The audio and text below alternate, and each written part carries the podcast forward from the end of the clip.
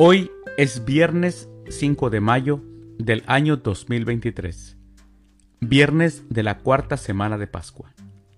El día de hoy, en nuestra Santa Iglesia Católica, celebramos a Nuestra Señora de Gracia, a Nuestra Señora de África, también celebramos a los santos Máximo de Jerusalén, a Martín de Finojosa, a Francisco Laval, a Ángel de Sicilia y a Niceto.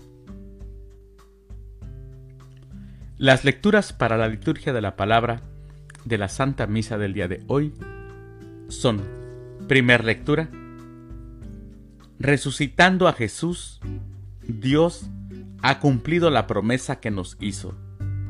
Del libro de los Hechos de los Apóstoles, capítulo 13, versículos del 26 al 33 el Salmo responsorial del Salmo 2.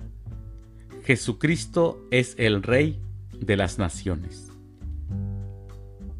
Aclamación antes del Evangelio. Aleluya, aleluya. Yo soy el camino, la verdad y la vida. Nadie va al Padre si no es por mí, dice el Señor. Aleluya. El Evangelio es de San Juan. Del Santo Evangelio según San Juan, capítulo 14, versículos del 1 al 6. En aquel tiempo, Jesús dijo a sus discípulos, No pierdan la paz. Si creen en Dios, crean también en mí. En la casa de mi Padre hay muchas habitaciones si no fuera así, yo se lo habría dicho a ustedes, porque ahora voy a prepararles un lugar. Cuando me vaya y les prepare un sitio, volveré y los llevaré conmigo, para que donde yo esté, estén también ustedes. Y ya saben el camino para llegar al lugar a donde voy. Entonces Tomás le dijo, Señor, no sabemos a dónde vas. ¿Cómo podemos saber el camino?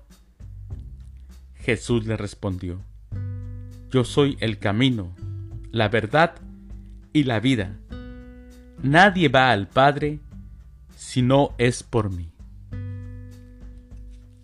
Palabra del Señor. Gloria a ti, Señor Jesús.